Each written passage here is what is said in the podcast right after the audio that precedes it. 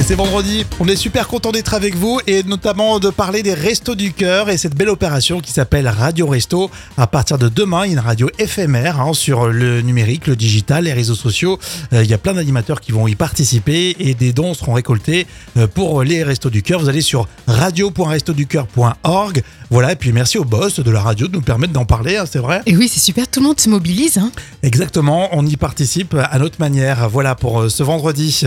Euh, sinon, euh, il y a la revue de presse des enfants pour faire réviser les plus grands tout de suite. Et euh, on va parler, grâce à Science et Vie Nano, du koala.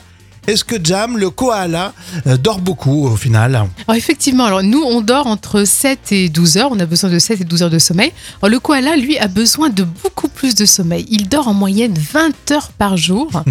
Et dans Science et Vie euh, Nano, à la page euh, 28 d'ailleurs, on nous dit justement que c'est un record pour les animaux. C'est vraiment l'animal qui dort le plus. Mais c'est presque un chat. Comme quoi le chat. Ça mange pas mal, je crois, le koala. Oui, le koala alors, ne boit presque jamais, mais alors il mange beaucoup de feuilles d'eucalyptus. Alors bien sûr, on, lui apporte quand même l'eau dont, dont il a besoin. Mhm. Et à la naissance, le petit koala se met dans la poche de la maman et il va y rester plus d'un an. Oh, c'est mignon cette histoire. Un peu comme un kangourou, hein, c'est la même espèce. Effectivement, ouais, c'est pas tout à fait la même espèce. hein, non, mais je veux dire, le fait qu'il Non, qu'il je rigole. grandisse. Le gars, le vendredi, il fait le pointu. Attention, Jam, à ce que tu racontes.